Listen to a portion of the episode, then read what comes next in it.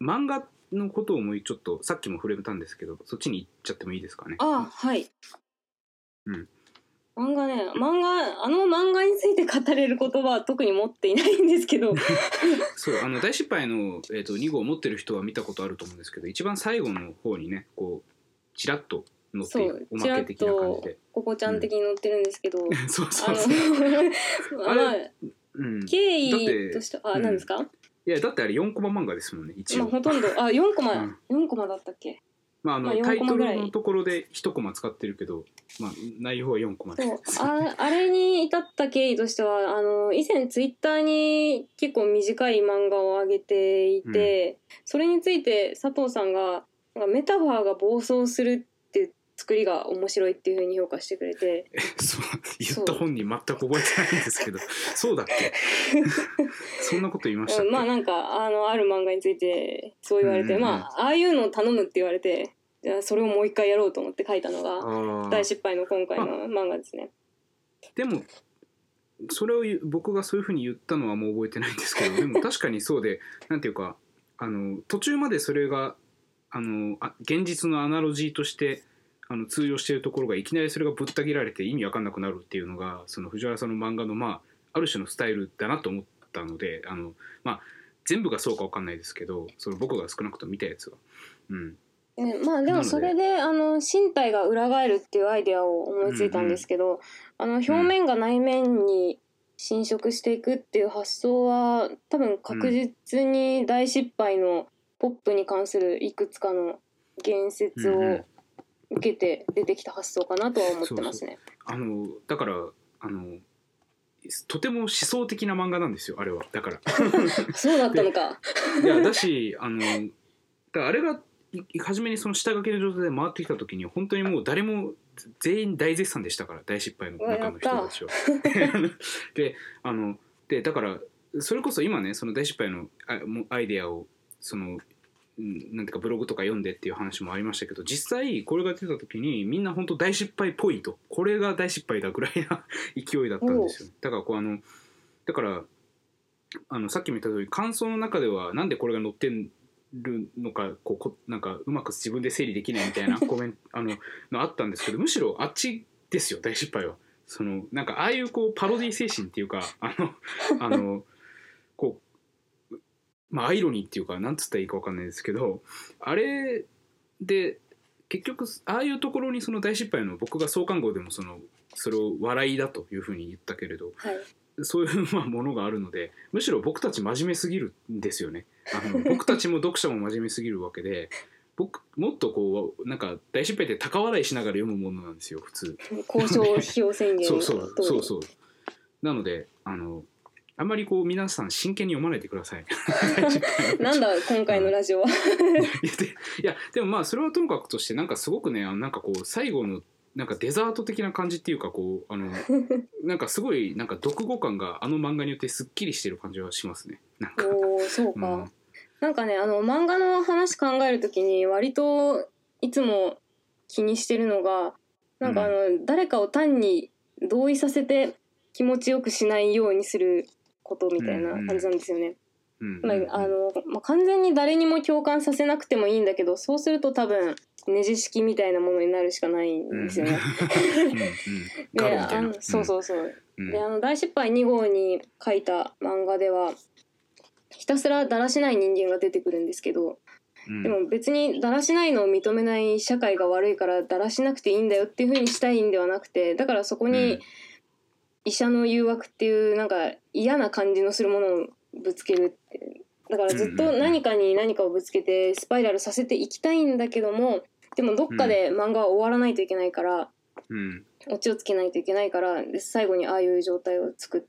たっていう。であれなんか後から思ったんですけどミュータントになろうとして失敗したのかもしれないなっていうふうに思うんですよ。うんえっとどういうこと？ですか？り自分の漫画のラストシーンがあのうんつまり身体が裏返ってしまうっていうアクシデントを受けて、でそれを肯定してうん。いくことで別の突然変異体になろうとして、うん。そして失敗するっていう。そそうなんですか？うんまあ、あのこのミュータントっていうのは袴田さんが象徴史的身体にこうしてでジュリエット物語を表するに際して使っている言葉うんなんですけど、うん。うんそういうものを待望して失敗したみたいな感じがするなっていうふうに自分の漫画を見て思いました。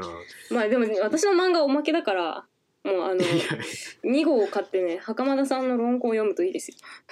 いやでもまあそれこそそのわかんないですよ。こっちが本ちゃんかもしれないですから裏返った場合は。そのなんかすごい熱いですね。藤原さん。いやいや今の話が。いやあそうですか？いやだからいやだから全部こうだからそのまあ共感を拒みたいっていうねまずモチベーションがすごく僕たちだからまあまさに僕たち創刊号で以下としての批評って言ってますから、うん。だか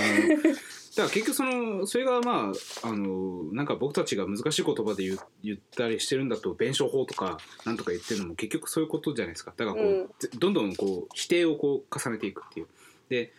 ツイッターとかでそのすぐ受け入れられるっていうのはやっぱりその共感だからまあ漫画もそうだしそのツツイート自体もそうですけど共感ベースですよね。はい。そうですね。でそれでそれをなんかこううまく利用しながらそれにこうずらすみたいなことをなんかやっていきたいというのが一つあるのでそうですね、まあ、藤原さんの漫画もなんかそんな感じがするのかもしれない。であのあとはこういう漫画っていうのはなんかそのあれなんですか？こう影響を受けたりはしてるんですか？なんか影響を受けたりあの影響は誰かの漫画とか。あああのね佐村弘明と鶴田健二に似てるって言われることは多い方ですね。あの絵柄がね絵柄が。僕も僕も初めそれあの佐村弘明っていうのはあの無限の住人とかねそうそう。最近だと「波を聞いてくれ」っていうあの、えーアニメ化されたりしてましたけどまあにまあそう確かに初めに喋った時もなんか絵柄がそれに似てますねとは僕も言ったけどまあ割とそのリアルリアル寄りの絵柄で。デフォルメが弱めの、なんかデフォルメが弱いと、こういう人間は美しいと思いたい。こういう人間は醜いと思いたいっていう俗情から逃れているかのように錯覚できるんですよね。錯覚なんですけど。ああなるほど。それで多分そういう絵柄を好きになるのかもしれないでも今のはすごいあれでしょ？その菅的な説明じゃないですか。あそうそうですよ。あのだから菅秀美が昔その小林義則を批判した時にだからあそれそれそれ。そう自分の敵対する陣営のやつらをすごいブサイクに書いて 自分をなんか称賛するやつらをすごい綺麗に書くっていうなんかそうそうそう。なんかおっていうのがその俗情との結託だっていうまあだから漫画に書いてる内容じゃなくてもうすでにデザインそのデフォルメ自体にすでに悪意が入って悪意とその作為が入っていてあのすでにこう現実からのそのうん乖離が生じてるわけですけど、うん。まあ、確かにだからデフォルメをよりこう少なくしてリアルに近づけることによってまあその絵のレベルでの選別をなるべく少なくしたいっていうそういうことなんですね。あとまあ,、あの絵は単純に影響を受けてますし佐村弘明に関してはあの多分多分ほとんど読んでるしすごいうん影響は受けてると思いますね。あの、うんうん。代表作が「無限の住人」で結構真面目なものででその他に「お引っ越し」とか掛け合いがメインのギャグものがあってで短編はギャグがどちらかというと多いっていう感じの作家で、まあ、その中で最近の「波を聞いてくれ」がすごくいいんですよね。うんあれやたらそううんうんアニメもやってますけど、やたらマシンガントークの上手い一般人がラジオラジオパーソナリティになるっていうか、まあ、ラジオパーソナリティにさせられるっていう話で。うんうんうん。で基本スタンスがトークの基本スタンスが自虐なんですよ。その主人公の。うんうんうん。でその主人公と重ね合わせられるような形で存在する、あのーちょっと存在が謎の芸人シセル孔明っていうキャラクターがいて。うんうんうん。その人がなんかあの笑いに関する考えを述べるシーンがあるんですけどうん。そこで述べられる考えっていうのがモンティ・パイソンのジョークは知的ですごいけどなんか違うなと思ったみたいなことを言うんですよね。うんうんうんつまり基地に富んだジョークで何かを笑うより自分が笑われる方が遠いんあ尊いんだっていうことを言ってて、うんうん。なんか佐村弘明の他の作品も多分全部読んできて絵だけでなくセリフ回しとかも含めて全体的に好きな漫画家だなとは思ってきたんですけどこの「笑われろ」っていうところで、あこれが佐村弘明漫画の思想なのかなっていうふうに納得するものがあったんですよね。なるほどでそれを無意識に実践してる主人公の方は自分の人生をネタにして身を削ってプロの芸と言えるのかよくわからないものを開陳して暴れまくってるわけなんですけど、まあそうう。ん、あの僕もその僕実は「波を聞いてくれ」しかちゃんと読んでないんですけどあの沢村弘樹ってだから無限の住人のイメージがあって、はい。すごいなんかあの殺伐とした漫画描く人だと思ってたらすっごいなんか読みやすいそうそうそう。ものが出てきたからあこんなのも描くんだと思ってなんかあの買っちゃったっていうねき経緯が実は僕の場合はあって。まあでもあの人攻め絵師でもあるんで、あのーなんていうか女性が攻め絵師ですね。あの攻め絵を描く。あの女性が女性が凌辱されているところを描くっていう。あ攻めってそういう攻めか。そう。うん。だからあの真面目な作品については結構あのそういうグロいシーンも多くて無理な人も多いらしいですけどね、ただその中でもグロいって言われてるブラッド・ハーレーの馬車とかも面白いですよ、うんうん。結構。なんかあのざっくり言うとオカルト板で読む AKB48 みたいな感じの内容で、うん。なんだそれ。オカルえ？オカルト板で読む AKB48 全然そうわかんない。ストーリーの核心を避けてざっくり例えるとそういう感じ。はあなんかそのそのなんか比喩自体がなんかねそのなんか波を聞いてくれっぽいですけど、うん、そうそうか。でもまあでもたそうですね。だから笑わせるより笑われるっていうそのえっ、とつまりなんていうのかな。えっ、と笑わせるっていうのはこうかある意味その客というか読者とかうん。をこう対象化しないとあのつまりまあある意味健全な関係なわけですよね。こうなんか一対一でうん。あの面白いこと言ってその策略に笑うって。まあそのい一個プロフェッショナル的な笑いっていうか。ででも笑わせるっていうのは本当にこうどこまでもこう自分にこう向かっていってしまうっていうか。その自閉していく様を人に見せてその様を笑ってもらうということなんでそうそうそう。あの実は関係をそんなにちゃんと持ってないんだけどあの一方的に見られる側に自分からなるというかね。そのそれを引き受ける側になるという。でそれはじ実はその大失敗2号で資源の乖離が官邸を言で言ってることにも近いですよね。そのだからこあう批評対象みたいなものにこうなんかすごくあのなんていうのかな。こう他のものが見えなくなってそう向かっていくっていうところを見せるっていうのがある種の批評のパフォーマティビティなんじゃないかと。うんうん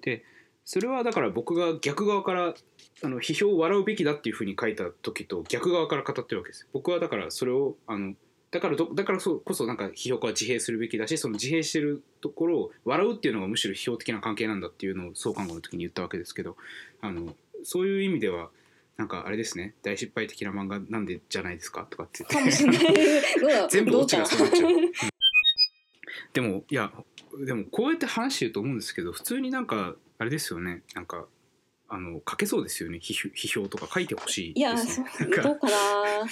やそしたらすごいですよ。漫画も書いて批評も書いてデザインもやってるからほぼ乗っ取ったようなもんですよ大失敗を。それに関して言うと、うん、なんか、うん、こういう話してるといやだってさっきのそのミュータントとかも、ね、僕よりちゃんと袴田さんの論考を読んでいるっていう。いやあーいやそれはね単にあの袴田さんがすごく原稿を送ってくるのが早くってで袴田さんの原稿をベースにして全てのページが作られてるからです。あ だからすごく、うんあの読まざるを得なかったっていうのもあってしかも面白かったし。うんうんうん。だから多分一番一番読み込んだかな袴田さんの論考は。まあそうだから去年のなんか秋ぐらいにはできてたからね袴田さんのやつは。そうそう僕たちが そこから、うん、うだうだしてた。という感じでいあの意外とかなり喋っているわけですが、まあ、あのこれまでのお仕事についても、まあ、聞きたいなと思うんですよ。でさっき苦手だって言ってたけど。あの。いやまあ仕事の話なら。まあっていうかあのそう今のところその多分あの藤原さんの人間性とかはすごく伝わってると思うんだけどじゃあえ一体何をしてる人なのかっていうと多分あんまり分かってないと思うのであの、まあ、デザイナーをね、はい。まあ、フリーでされてるんですけど今までのこれまでのてか独立っていうかそのデデビューみたいなのってその明確にあるんですか？いやあのというか今も会社員ですけどね普通に。普通に会社員をしながらフリーで受けて。そっていう感じでやってるんで。そうじゃあ普段は別にデザインと関係ないお仕事を普通にしてそうです。夜にデザインを受けてるみたいななんか結構じゃあき厳しい厳しいですね。そうなる忙しいですね、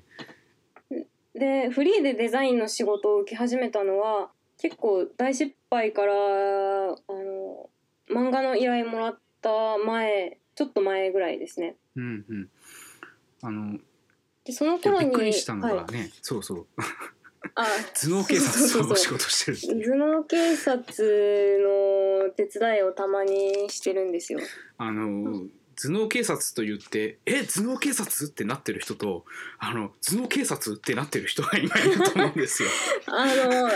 えっとじゃあとりあえず頭脳警察が何なのかは、あのバンドですね1969年にデビューしたバンドで、うん、あのーあれですよ赤軍派の審判の音楽をやってました。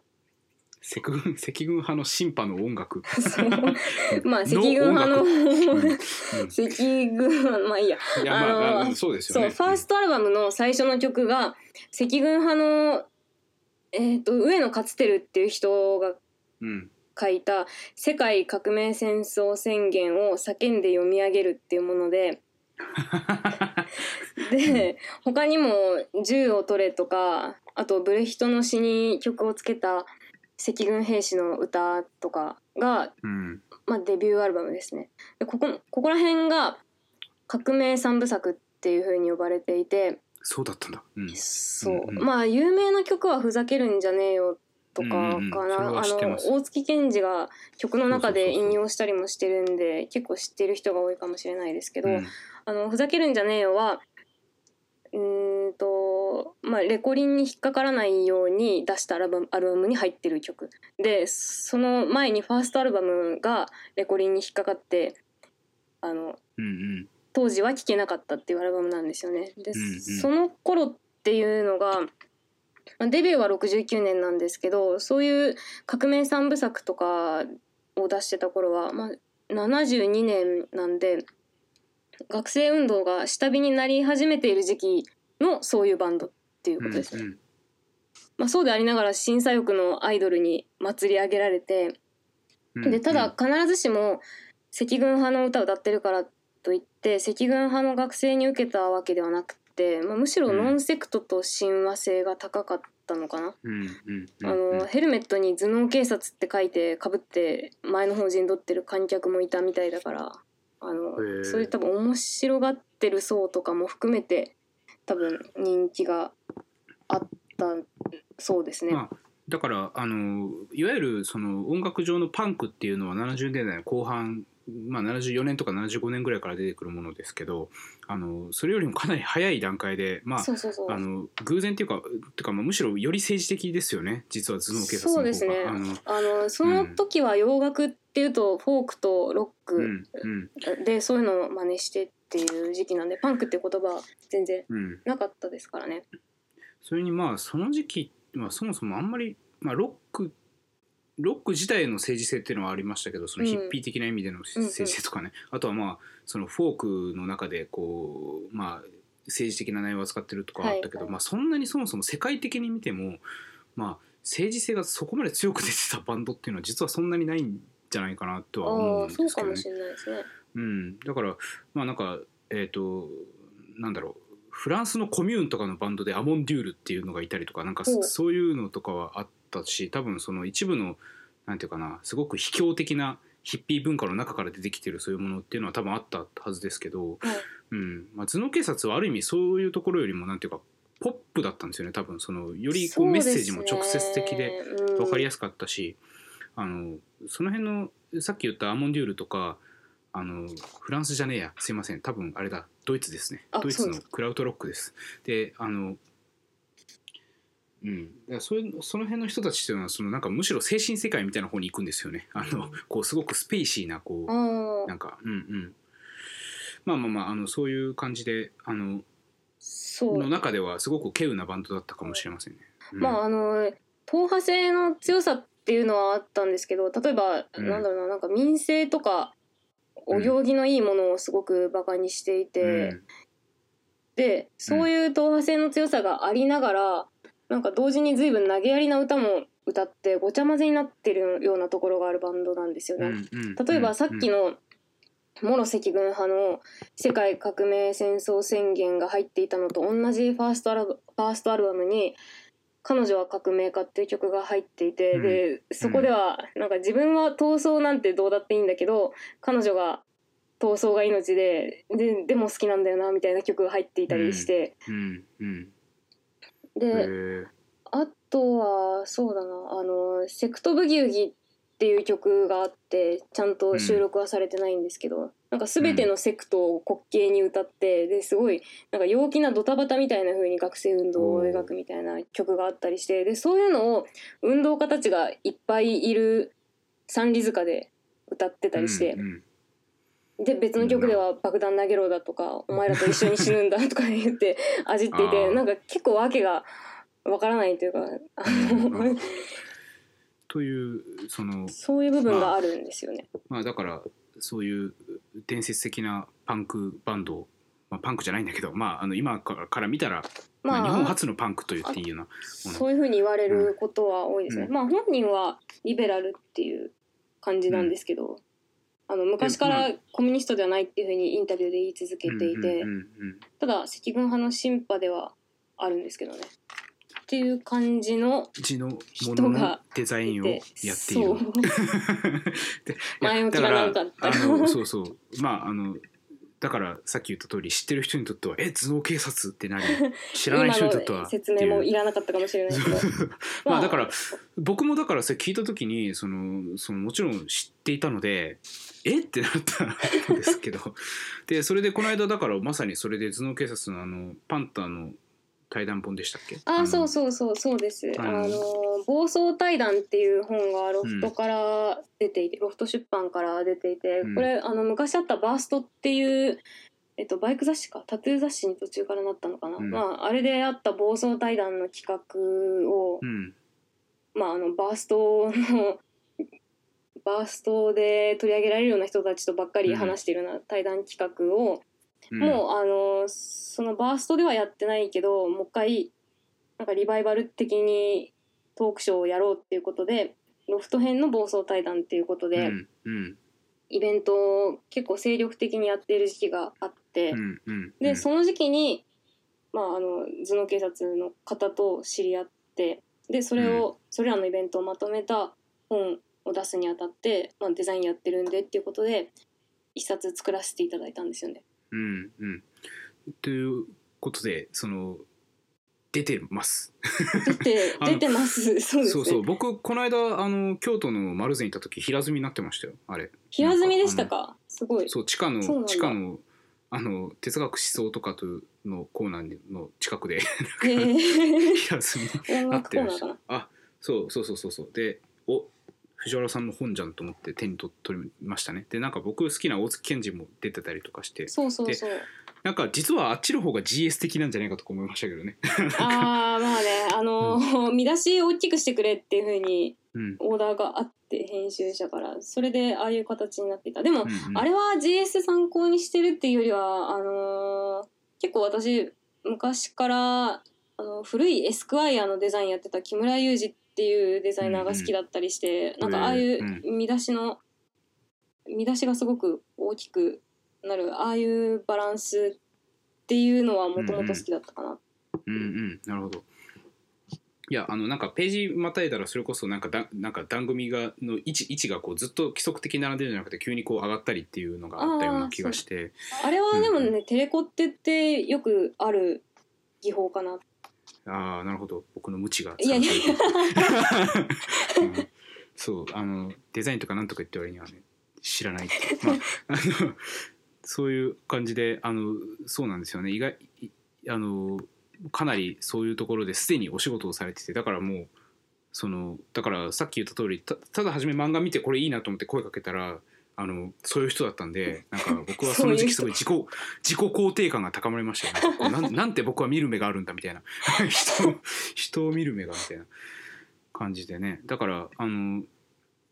え頭脳警察にそのそもそもなんかそののと一緒にお仕事するっていうのはそのライブ行ってたきっかけなんですよね。確か。ああそうそうそう。あのトークショーをあのさっき言った暴走対談の企画があったから、すごくトークショーをやっていて、うん。じゃあ見に行ってみようかなっていうふうに見に行ったんですよね。うん。でその回が水族館劇場っていうテント劇団の去年の芝居で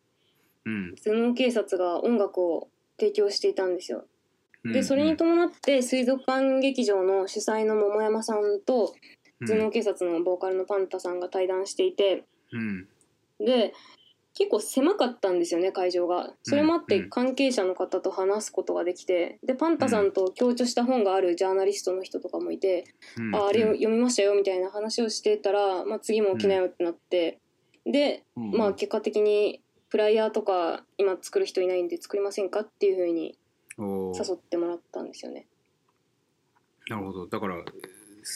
そうか。すごいな。なんかやっぱそういうこうちっちゃいコミュニティの中から実際にそういう仕事をもらえることってあるんですね。こ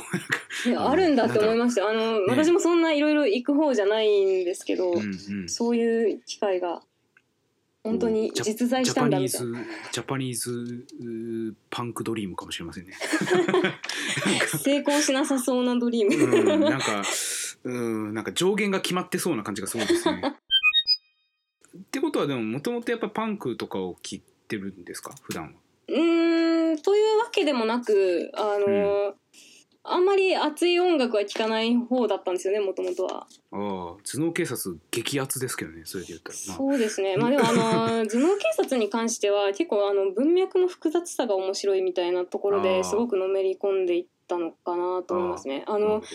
今ねここに赤井さんがいないのが悔やまれるんですけど平岡正明が結構言及したり対談したりとかしてるんですよし。てるらしい。うん。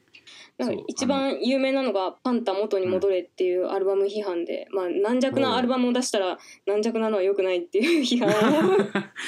しそたり。とかあとその後何度か対談もしててうん。で平岡正明があのなんかその警察じゃないのかなソロになった後のパンタ名義のアルバムについて、ファシズムに感応するあなたのメロディーは美しいって言っていたのがすごく印象的だったんですよね。うんうんうんうん。それあのーソロ名義での「クリスタル・ナハト」っていうアルバムが出た頃ので、うん。それは1938年のナチスドイツでユダヤ人がたくさん殺された水晶の夜をモチーフにしたアルバムなんですけど、うん。それについて平岡正明が非抑圧者側の視点でもってそういう屈辱の状況にあるなんことをなんだろうな屈辱の状況にいるっていうことにある種魅了されているんだっていうねそれをファシズムに感応するっていうふうに表現してて、うんうんうんなんかうんまあそですね、批判批判になってる批判に近いいようなうんまあでもあの対談で目の前にいて言っていて、ファシズム的なところがあるよねって言われて、であのパンタさんがまあ否定はしませんっていうふうに言ってたりするんですけど、結構頭脳警察元いパンタあとパンタハルっていう鈴木圭一とやってたバンドもありますけど、あの辺ってなんかベタに左翼的に需要されているような光景はよく見るんですけどだからこういう平岡正明みたいな指摘する人はなかなかいなくて、まあ、不思議だなっていうのはもともと思っていたんですよね。まあ難しいっていうかその音楽ってすごくそういう意味で言うともともとそのう特に熱ければ熱いほどファシズム的なものとすごい親和性があるというかあの、うん、だからこ結局そのどうやっても音楽ってそのまあもともとね国民発用的なものでもあるしその結局そのその場所をこう一挙にこうまとめて熱くするっていうものなのでそれ自体のそのなんていうかうんうんうん、そうですうん。よね。まあ、全全ある意味での全体主義的な効用があるわけですね音楽に。だからいかにその歌ってるメッセージが左翼的でもそれでこう連帯しちゃったらそれは結構ファファシズム的なんじゃないかって。まあだからそれがあの今の今の左翼ポピュリズムみたいなものの抱える問題でもあるわけですけど同時にね、うん。うんうんうんだからちなみにあ。うんうん。どういやですか？なんかあのちなみに最初にうん。大失敗に興味を持った頃って、なんていうかあの右翼的なものも包摂しているところが面白いなっていうふうに思ったんですよね。あああの一番初めの頃あのネトウヨみたいな人入れてました。から、ちょっとうっすら知ってますけど、まあなんかあの言語を問題にしていることからもして左翼的な文脈で評価されたっていう面が大いにあるじゃないですか。でも、うんうんその例えば1号だとディスコゾンビさんのコラムとか、うんうんあれってネット右翼的な人たちのいた世界の空気感を克明に記録してますよね。まあだからあれだって最終的に敵は左翼とインテリとフェミだみたいなこと言ってて それは僕たちのことなんじゃないかっていう。あでも、うん。あの子らの語り口がすごくあの軽快であの、うん。演じているようななんかケレミみたいなものもあってすごく良かったんですよね。あの2チャンネルとかはてはてなのそのひもて論争のあたりとかは、まあ、世代的に私もうっすらわかるというか、まあ、うっすらノスタルジーの対象として認識するぐらいなんですけど、ああいったものへの、うんなんか愛憎半ばする描写がその愛憎半ばしてるっていうところが良かったんですよね。うんうんうん。あのそうなんですよね。だからあのだから大失敗の関関東源いや2号の関東。源でそうだから重野がああいうことを言ったりすると、まあ、もしかしたらこれは転校したように見えるかもしれないけどもともとその実はそんなにベタに左翼的なものにこう、うんなんかくっついているところではない。だからあのっていうかうん。そうですね。っていうかまあだから今はもう右とか左とか言ってもある意味しょうがないっちゃしょうがないので、うん。あのまあすまあしかも僕たちが評価してる人で富山光一って人いますけど、まあ、彼はあの自称はファシストだったりするわけじゃないですか自称をね ファシスト右翼だと言ってるわけじゃないですか。まあだからあのもうあんまそういう区分自体は持ってないしあのまあそれに僕も重野彼ももともとそのネトウヨ的なコミュニティにいた人たちですからね、はいその高校生の頃とかは。あのうん、もともとある意味のでの左翼嫌いっていうかリリベラル嫌いみたいなところは体質的に多分あるんですよ僕たちは。うんでその上ででもなんかある程度大人になったしリベラルのことを 言っていった方がいいよねっていう感じなんですよね。なんった。しいやいやだからねだから17歳とか18歳がなんかやっぱあのフェミってよくないよねみたいなこと言ってたらまあ可愛いかもしれないけど22とかで言ってたら可愛くないじゃないですか。なんかあのあんまり。だからある程度そのあのまあその今の発言自体が問題かもしれないけどあのある程度うんなんかまあその社会的な正義みたいなのももうあった方がいいよねって言った上でしかしあのまあ左翼だけじゃね無理でしょうっていうところがあってだからまああのうんまあそういうところはある程度共有してるしうん、なんかあのあのもしかしたら、はいあの音楽を介してもだからさっきの頭脳警察っていうのが左翼的に受け取られすぎなんじゃないかっていうのもあるし、はいはい。そっていうのとかあと漫画に共感されたくないっていうのとかもそのすごく藤原さんのスタイルが見えてくるっていうか あんまこう物事をだから一面的に取られたくないんですよね。で取りたくないんですよね多分。そうですね、ん。なんかあの私も実生活では周りの人間どうかな会社とか地元の人とかだと、まあのんぽり風の生活保守か、ううん。んでもあとは結構常識派のリベラルの人が多いかなって感じなんですけど、うん。でじゃあお前は何なんだって言われたらまあ普通に凡庸なリベラルなんですけど、うん。まあ、その常識派なリベラルの人たちの言説っていうのがなんか確実にその倫理がアップデートされていくべきであるみたいなそういう進歩への疑いなさが、なんだろうなうんなんか共通認識で ある状態っていうのにどこかあの耐え難い閉塞感みたいなのがあってうんそこでは必ず何かが棄却されてるわけでだからまあなんか糸口を探しているというか多分探さなくなったら終わりなんだろうなっていうのはありますね。まあそうですね。だからあの、まあ、どんな政治主張の人たちであれ自分たちに疑い持たなくなったら終わりなところはあるし、そのだからあの、まあ、批評とか哲学とか思想とかって、まあ、結局そういう徹底的にこう人間不信なところがあると思っていてその、うんうん。あのまあ会議ですよね結局。その全部だからもしかしたらこうなんていうか悪い例に欺かれてるんじゃないかみたいなことまで考え出すわけですよ。そうそう。だからそういうところがお面白い。まあそれやりすぎるとちなみに病気になるわけですけどね、人間は。あのあのデリダをやっていると全てにカッコをつけなければ気が済まなくなるって聞いたことがあるんですけども。あのそえそれは何？僕が言ったんですか？いやいやなんかデリダについて多分やってる人が言ってたのかなって。で、あの佐藤さんの原稿を組んでてあの検点が他の 検点が他の執筆者よりも飛び抜けて多かったんですよ。あれ、えっと、強調する点です。あの本文の横につくゴマみたいな、うんうん検点をたくさんつけるっていうところにも意味があったりするんですか？逆に聞かれちゃった。えっ、といやああれはそう単純に僕の文章が暑苦しいだけだったりはするんですけども あのあのまああとはだからまあ強調したいっていうのとやっぱその改革庫と同じようなその、えーつまりまあこれ普通の意味では言ってませんよっていうそのあの、はいはいことですよね。であとその僕は多分他のなんだろうな、まあ、デリダの文章から一番影響を受けたのはなんかそのあんまり強調しないところを強調したりすするところがあってそのだ例えばその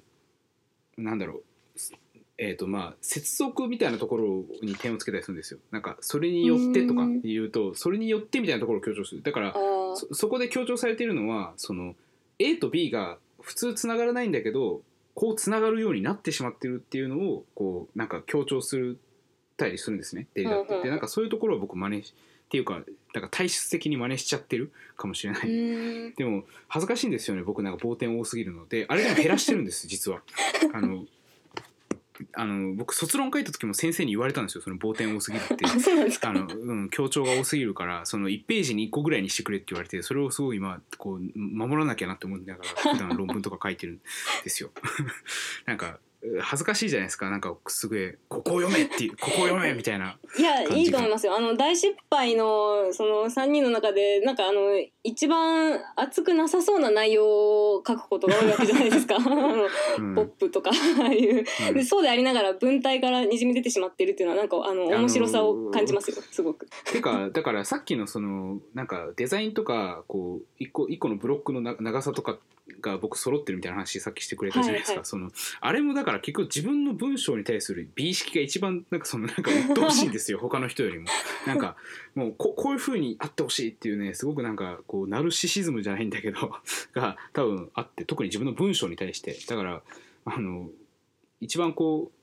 綺麗に構成してしまう。でそれは多分いいことでもあるしなんか悪いことでもあるんですね。あんま雑多なものをこう結構排除してるっていうことではあるので。うんそれは結構いろんな人からも言わ言われますよ。赤いことからも言われるし。なんかすごいあの取り留めない話になってしまいましたけど。すいませんなんか、いやいや。その一応音楽の話という枠で喋ってるんですけどあそそ熱熱くない音楽っていうとその何になるんですか？熱くない音楽っていうとねまあノイエ・ドイツェベレに分類されるもの ノイエ・ドイツェベレっていうドイツのニューウェーブに分類されるものが結構えあダフとかそうダフとかあとパレシャンブルクとかですかね、ああいうのは結構好きでしたよ。ダフめちゃくちゃ暑苦しくないですか？あのあの、D、DF ってあのあれでもあの乗らせる音楽ではあんまりないような気がするんですよね、まあうん。暑いか。うん。暑いな。暑いものは暑いって認識してないのかないや暑いっていうかでも暑苦しいかもしれないですね。暑苦しいしあー。あのもっとシュールぐらいまでいってるかあもしれない。うそうそうあの心地よい暑さは提供してくれないわけじゃないですか。暑苦しさをこちらが観察するっていう形になるんですよ、まあだからダンスを聴いてる時あのだからあれですねこうエアロスミス的な暑さじゃないっていうかそうそうそうそう。そのでビビーズ的な暑さじゃないですね。そうそう。でなんかこうなんだなんだこのあ汗ばんだやつのジャケットはみたいなこうあのあのアルバムジャケットね、うん、みたいなあのこうどうかしちゃってる暑さみたいなものですよね。ああなるほどなるほど。というかあの頭脳警察とかも、あのさっき言いましたけどあのなんか全然赤飯派に同調してないようなことを言いながら味ってるみたいな、そのんどうかしてるなっていう感じを好きになってるっていうところがあるかもしれないですね。ちょっと関係者に聞かれたくないなこれ。ダフって言ってだ何も説明をしなかったけどまあいいや皆さんググってくれ勝手に。DAF については、うん、この間あのボーカルが死にましたけどね。え？あのえ？そうなんですか？うん、この間あのえっ、とえ？えななんでこのラジオで知るんだ？あの3月にあのガビ・デルガドルペスっていうのが、えー。し死んじゃったんですよ。でそうなんだ。そうそうそうそう、えだからー、ソロも聞いてますよあの人。あ。そうだったんだそそんなにそんなにファンだったんだダフの。ちなみにダフに関しては僕もディあのディスコゾンビさんもシゲの会にもファンですよあそうなんですか。そうディスコゾンビさんはちょっとちらっと聞いたことあったけど、そうそうあのダフが好きっていう。そうそうあのあじゃあまあいいやダフの話を広げても面白いんですけどあのまあ僕たちだから一番初めに僕がほホラを吹いてニューウェーブ系批評集団とか言っていたわけですよ。あホラなんだその いやホラっていうかあのまああの大失敗っていうねその名前自体がその有頂天っていうニューウェーブ系のバンドから取っているしまあそのさっきからのお話であったようにこうあんまりこうい一面化しないというかそのある特定のその文脈の中でやらないというののまあ結局、ま、なんか巻き込まれてしまうところはあるんですけど、うん。まあその意思表示ですよね。こう距離を取るっていうことの、でそれがななんかこうニューウェーブ的と僕たちが思っている。てか僕が思っているもので。でまあ、ニューウェーブっていうのが何かっていうのをなんか普通に説明するとなんか70年代の後半ぐらいに、えー、とパンクが出てきた時にそのパンクがまあある意味挫折するというかその、まあ、商業的なものにバンバン取り込まれていくわけですね。うんでその中でこう出てくるもので、まあ、そのパンクっていうのが商業主義なんだけれども商業主義だったということが分かりつつもなんかそれにこうアイロニカルな態度を取っていく。でそのポップさにあえて乗っていくみたいなものですね。ニューウェーブって、まあ、だから例えばディーボっていうのがアメリカのバンドでいますけどディーボとかだとえローリング・ストーンズの曲をものすごくヘナヘナにしてカバーしたりとかそういうことをするわけですよね。うん、であのそういうこう精神性でありギャグみたいなのを批評の中に注入していく。まあこれはでも浅田彰も言ってるわけですよね。ニューウェーブだというふうな。ニューウェーブの軽やかさっていうのは評価してたりとかするので。まあまあある種の温故知新なんだけどあえてでもニューウェーブだと言ってはばからない。何の何の説明にもなってない。かもしれないけど、うん、大失敗っていう名前をもはやなんか普通の固有名詞みたいに使ってるから違和感ないけれどもまあ名前自体がねその なんていうかあのもうアイロニーから始まってるので。そうでうん、まあそういう人たちがどんどん集まってきていいかいいんじゃないですか？その性格悪い人たちの集いみたいな感じに。性格悪い人の。うん、まあねこう批評のスタイルっていうのがどんどんこう今いろんなところでなんていうかまあタコツボを批判するっていうことがすごくお題目にはずっとなってるわけですけどでもそれ自体がタコツボになっているっていうすごくどうしようもないところがあってあの だからいそこをこうカンフル剤入れてこうどうにかぶち壊すにはどうすればいいかなみたいなことはずっと考えてたんですね 作る時に。でまあそれの一個が、まあ、単純に僕が聞いてたからなんですけどニューウェーブっていうものではあったので。でそういうまあニューウェーブっていうかダフ ダフっていうかノイエ・ドイツェベーレ、うん、まあまあだからあのおおでもまあちょっと違いますよね。そのなんていうかノイエ・ドイツェベーレっていうのは僕全然詳しくないんですけどあのちょっとよりこうやっぱりなんかボディミュージックっていうんですかね。こう ちょっと神秘主義入ってる感じがしますよ。ダフとかは。なんかこうああのダフはそうかもしれないですね。ノーエドイツェベレについてはなんかあのまあニューウェーブがそう呼ばれてしまったっていう感じなので、うん。つまり、うん。あの日本語で歌う人たちと同様にドイツもあの英語で歌う方がなんていうか普通でもともとは、うん。だからドイツ語でやれるっていうこと自体にものすごくあの意義があったからああいう故障が発生したっていう部分もあったのかな、だから、うんうん。まああんまりくくって語るべきものではないのかもしれないですけどね。うんうんうん、まああのクラウドロックとかもそうですけど内内実全然みんな違うことやってるみたいな、うんうん。そんなそんなにあの一個のスタイルじゃないっていうのはよくある話ですね。まああのだからダフに関してのそのさっきの神秘主義感っていうのはなんかこうなんて言うんだろう今のオルタナ右翼的なてかまあダークえっ、とけけな暗黒啓蒙だっけ？とかああいうはいはい。ものにちょっと近い感じもする、あうん、だからそのねニックランドっていうのはその、えー、と暗黒啓蒙の中の人のニックランドって あの、はい。なんかすごくドラムベースに合わせて踊り狂って気失うみたいなか感じのこととかやってるみたいな人らしいんですよ。でなんかこうあの